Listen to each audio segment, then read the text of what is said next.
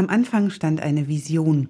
Was wäre, wenn die Anden wieder aufgeforstet würden, und zwar nicht punktuell von lokalen Initiativen und in Abhängigkeit ihrer jeweiligen Möglichkeiten, sondern länderübergreifend entlang der ganzen 7000 Kilometer Gebirgskette.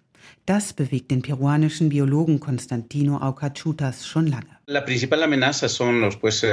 die größte Bedrohung für unsere Wälder sind die Überweidung und der Abbau von Bodenschätzen. Zudem spüren wir auch hier die Folgen des Klimawandels. Die Trockenheit nimmt zu und mit ihr die Brände.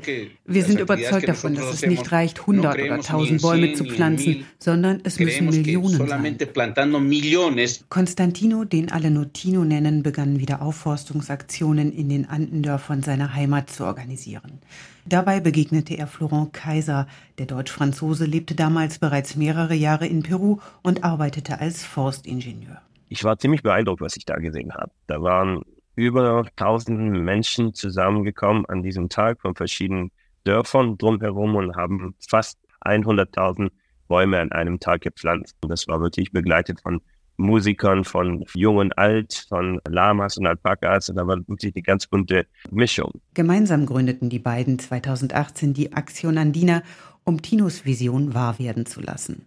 Heute beteiligen sich über 30.000 Menschen in mittlerweile fünf Ländern, nämlich Peru, Bolivien, Argentinien, Ecuador und Chile. Und gerade erst wurde der 10 Millionste Baum gepflanzt.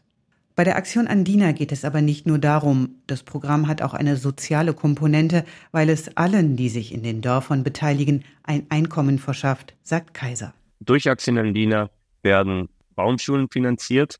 Diese Baumschulen haben die Funktion, dass die einheimischen Baumarten wieder großgezogen werden durch die Dörfer oder von den Familien. Und am Ende des Jahres werden diese jungen Setzlinge verkauft und das bringt natürlich ökonomischen Sinn für die Dörfer. Gelder, die dann wieder in die Dorfgemeinschaft zurückfließen, für den Bau einer Schule zum Beispiel, einen Brunnen, Solarpaneele oder die Reparatur der Dorfstraße. The Earthshot Prize for Protect and Restore Nature goes to Action Andina. Erst im vergangenen November wurde die Aktion Andina mit dem mit einer Million britischen Pfund dotierten Earthshot-Preis ausgezeichnet. Der Preis wurde im Jahr 2020 vom britischen Kronprinz William ins Leben gerufen, um innovative Ansätze in Klima- und Umweltschutz zu fördern. Prinz William sagte bei der Preisverleihung in Singapur, As we have seen tonight, wir sehen heute Abend, es gibt noch Hoffnung.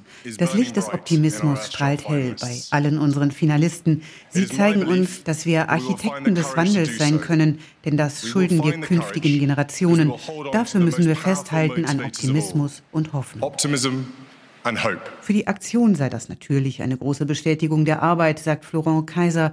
Das gebe finanziellen Rückenwind und nun finde man auch endlich Gehör bei den Politikern. Aber vor allem sei das ein wichtiges Signal an alle, die sich bei dem Thema engagieren. Jetzt können wir sagen, Exzellendina zeigt, wie man Zehntausenden von Menschen zusammenbringt, um große Naturschutzprojekte zu leiten. Und das ist etwas, was vor allem für die junge Bevölkerung einfach sehr wichtig ist zu hören.